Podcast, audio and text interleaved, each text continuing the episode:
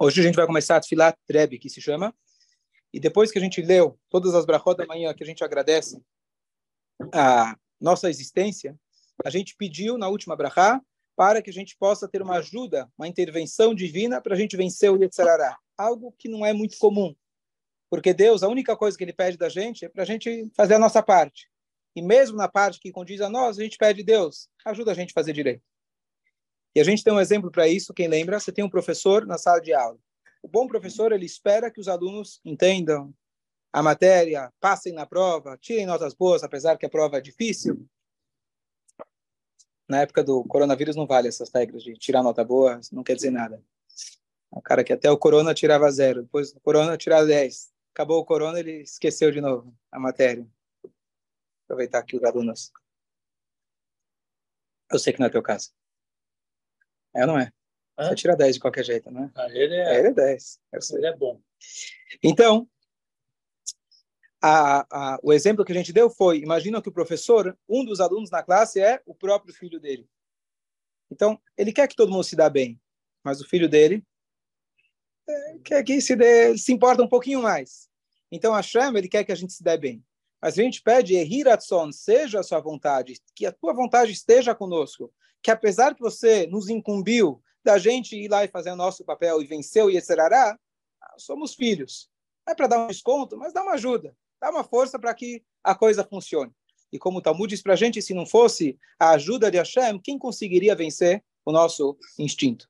É muito difícil, ele é forte. Então, com a ajuda de Hashem, a gente pede a ajuda dele, a gente consegue vencer o nosso Yetzerará. Então, esse é um pedido introdutório para o nosso dia que está por começar. Depois disso, tem um acréscimo. Uma brachá parecida com essa, ela não tem Baruch Atah nem no início nem no final, é um Yehiratson, seria uma tefilá, pedido. Quando começa com Baruch, chama brachá. Quando não tem Baruch, Yehiratson, por exemplo, então é uma tefilá, é um pedido. Por que se chama tefilat Rebbe? Porque o Talmud ele traz para gente que o Rebbe, quem é o Rebbe? É o acrônimo de Rabbi Yehuda Anassi, o Rabbi Yehuda Anassi, que foi o autor compilador de todo, toda a Torá oral, chamada Mishnah. Isso foi no ano 90 da Era Comum. Esse é o Rabiuda, Nassir Rabiuda, o príncipe. Então, ele fazia essa reza. Ele fazia, não obrigou ninguém a fazer, mas ele fazia. Se você escuta até o mestre fazendo, o mestre dos mestres fazendo essa reza, deve ser que funciona, deve ser boa. Então, foi introduzida também na reza essa tefilá dele.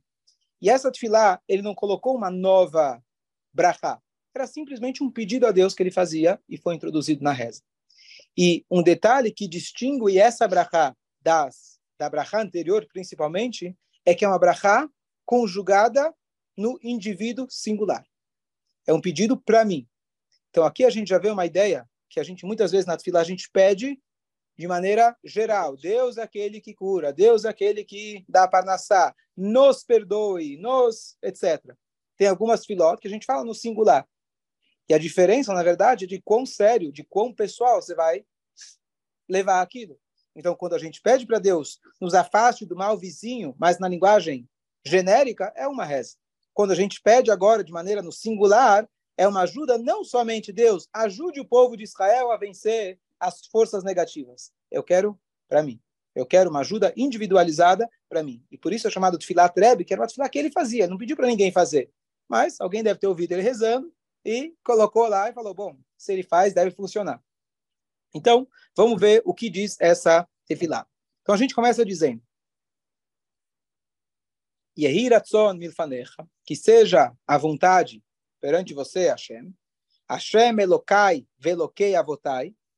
Quem conhece essa, esse Elokai velokei avotai? A gente tem o início da Midah que é parecido. Como a gente fala?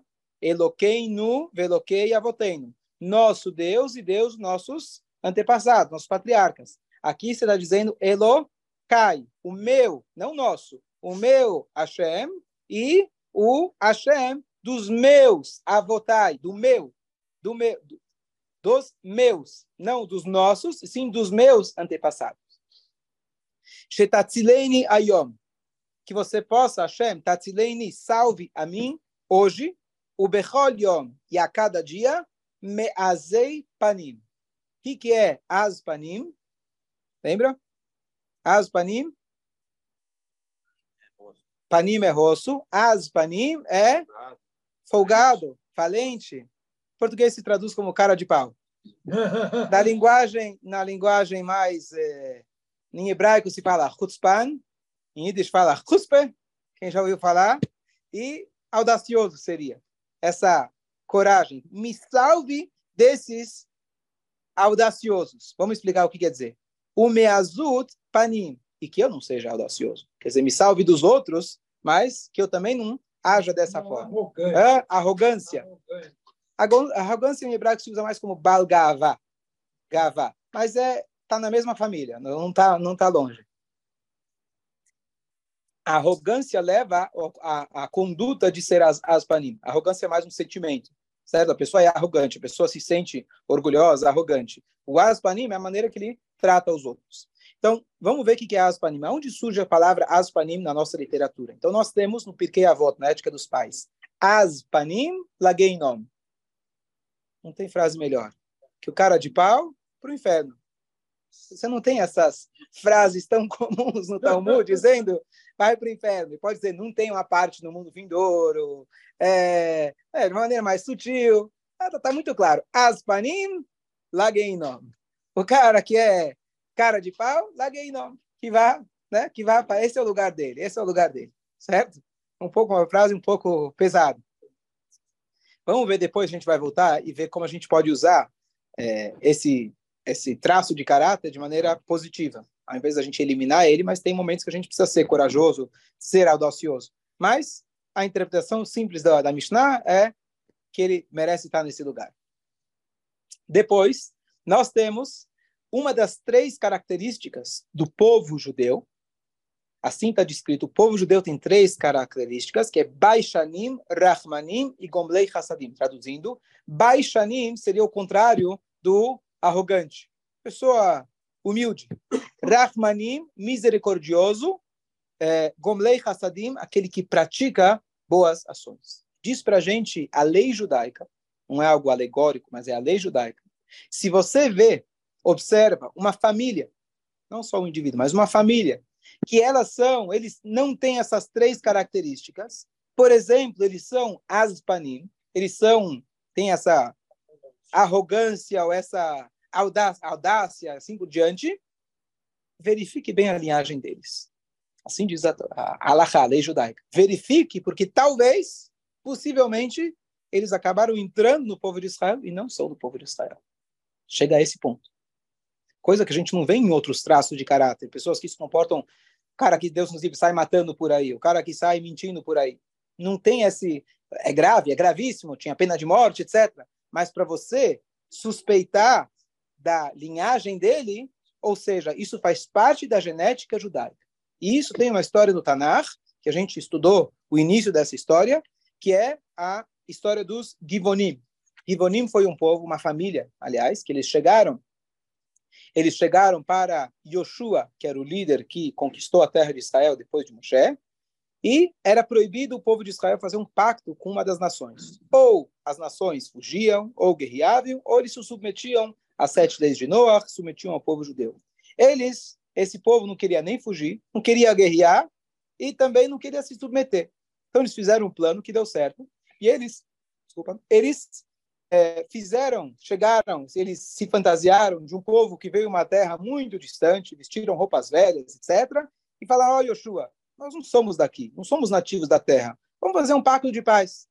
Yoshua não consultou a, Deus, a Hashem e ele fez um pacto de paz. Passou pouco tempo, descobriram que eles eram nativos da terra. E aí ficou uma situação que o povo, por um lado, eles tinham o direito de agora guerrear contra eles, porque eles foram enganados. Por outro lado, palavra é palavra. Nós fizemos um pacto com eles. Então, eles se tornaram um termo que não existe em outro lugar, mas meio judeus vamos chamar assim, meio judeus, é carregadores de águas, exatamente. Então eles iam conviver com o nosso povo. Ao mesmo tempo, eles não vão se submeter ao nosso povo.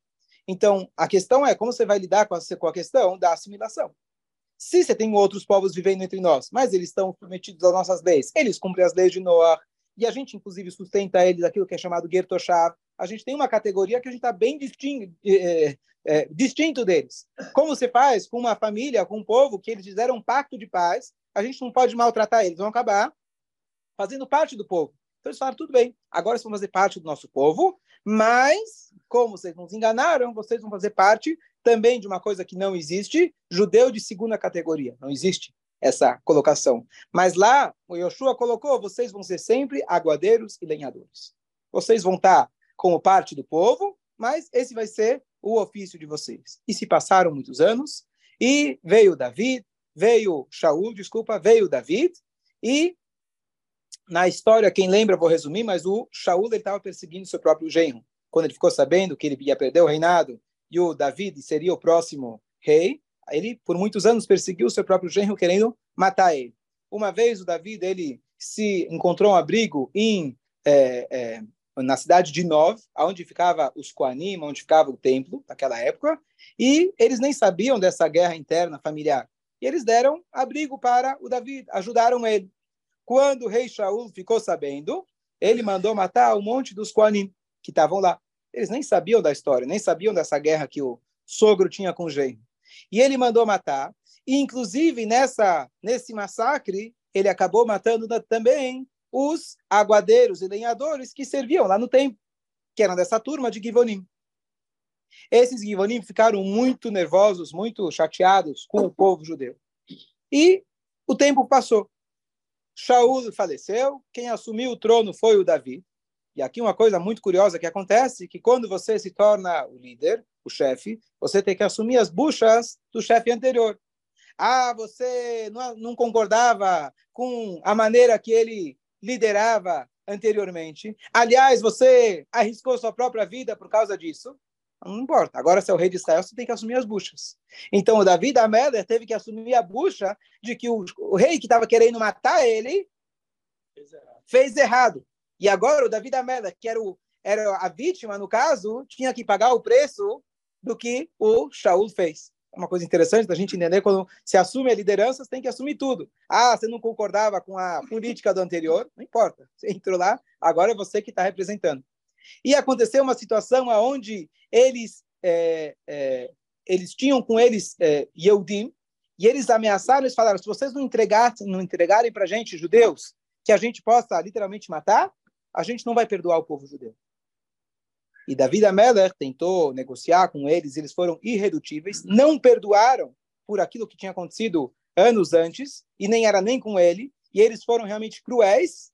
Então David Ameller falou, a partir de hoje, também uma coisa que nunca acontece, não existe meio judeu, não existe judeu segunda categoria, não existe alguém não fazer parte mais do povo judeu. Mas David Amelech decretou e ele falou: vocês agora não fazem mais parte do povo judeu. Vocês não podem mais se casar com pessoas do nosso povo. E esses são os Givonim. Por quê? Porque a partir do momento que vocês demonstraram essa falta de misericórdia, essa essa ingratidão talvez seria, porque séculos antes eles tinham sido recebidos pelo nosso povo. Vocês não tiveram misericórdia, vocês não tiveram essa esse, essa compaixão judaica, então sinal que vocês não são do nosso povo. Nunca houve, nunca, nunca de, nem antes nem depois a, a, aconteceu isso na história de alguém fazer parte do nosso povo e não fazer mais parte. Esse é o único caso. Por quê? Porque eles não tinham essa genética. E aqui a gente vê como isso realmente faz parte da genética do nosso, do nosso povo ter essas três características. E aqui a gente pede para Hashem ajude a gente a preservar essa característica. Porque dentro do não ter, você tem muitos níveis. Dentro do ter, você tem muitos níveis. Então a gente pede para Hashem que eu não tenha essa característica de ser é, arrogante, de ser cara de pau, de ser audacioso, a gente tem que preservar essa nossa genética. Esse é o nosso pedido. Não vingar. Não, ser não vingar. E a gente vê que isso faz parte do povo judeu. Com tudo que a gente já foi perseguido, massacrado, aonde você vê que o povo judeu sai para se vingar? No máximo se proteger, coisa que hoje o mau uso dessa característica judaica é falar desculpa por eu existir, desculpa por nós estarmos em Israel, desculpa por estarmos aqui, é, na verdade nem deveria estar existindo. Então isso é um, um digamos assim, um, um mau uso dessa característica natural do povo judeu. Você não encontra isso em nenhuma outra nação. Nenhuma nação está se, se desculpando pela sua existência. Pelo contrário, está lutando pela sua existência. O povo judeu é o único que está apologizing, está pedindo desculpa pela sua existência. Né? Agora, pouco tempo atrás, quando, quem lembra, faz um ano e pouco, Israel estava, é, os mísseis estavam caindo em Gaza, etc. Então, Israel ameaçou que ia entrar em Gaza. Aí, quando eles estavam na porta de Gaza, todos os os ratos, como eles chamam, os, os terroristas foram lá para os túneis, aí Israel bombardeou de cima. Mas no dia seguinte estavam pedindo desculpa na ONU. Desculpa, desculpa. então isso é um mau uso de uma característica boa que a gente tem.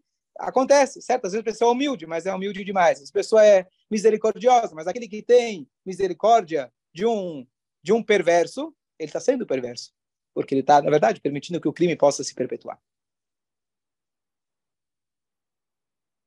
Podemos continuar?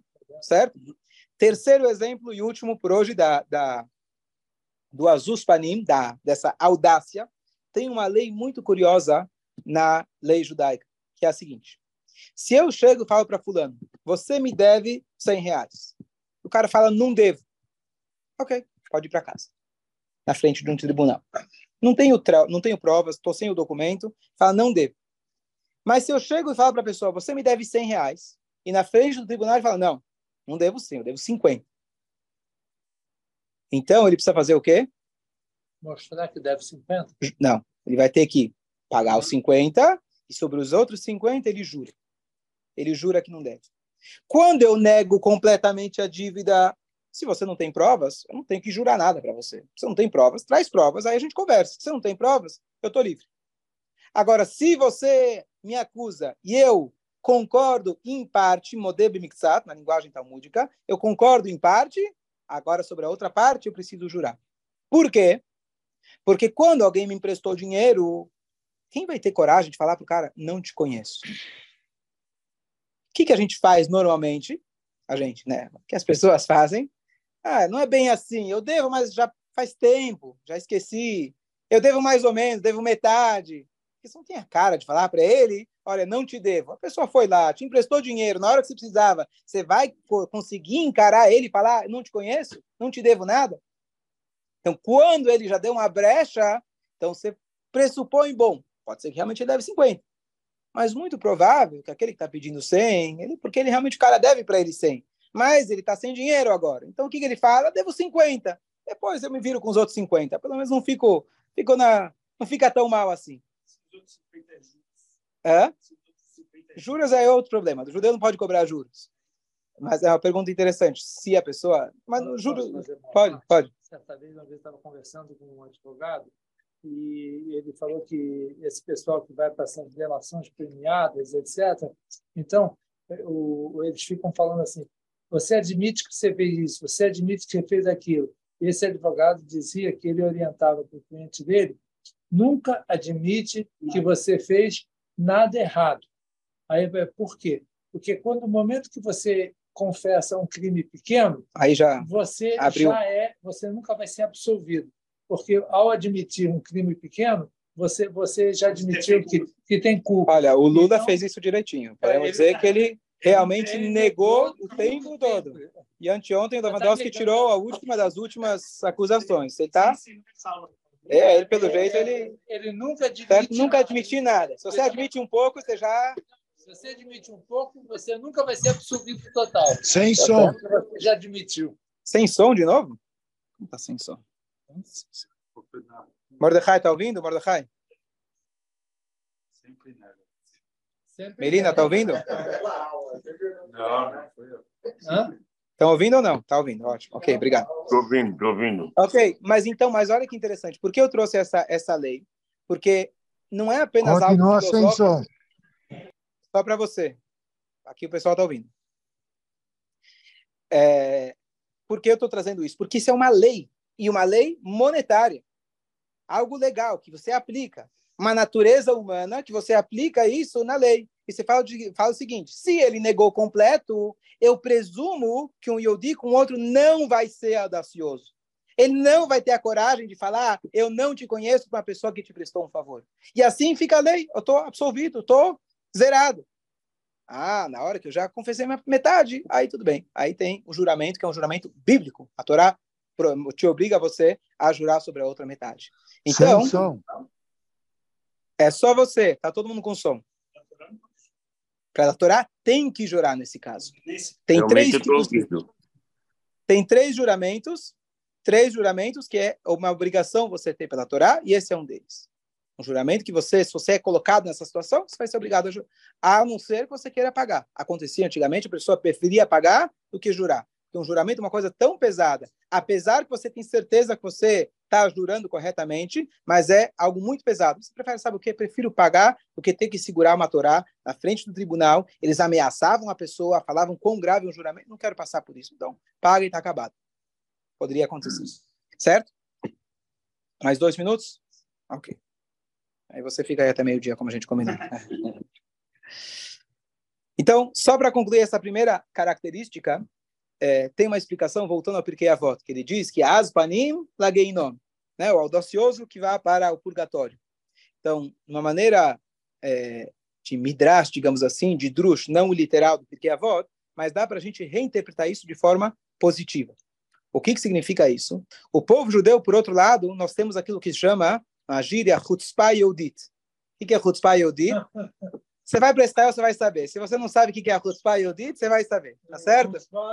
do israelense. Israelense, certo. Mas é uma coisa histórica com o nosso povo. O israelense traz isso mais à tona, como alguém falou outro dia, ele mora em Israel, lá é o único lugar que a velocidade do som ultrapassa a velocidade da luz, porque quando você está, o farol é o único lugar do mundo que o farol ele vai de vermelho para o amarelo, para o verde, está soltando, né? vai, vai soltar os cavalos para a corrida, né? vai soltar os carros né? E antes do e antes do farol mudar de cor, você já escuta a buzina do cara de trás, certo?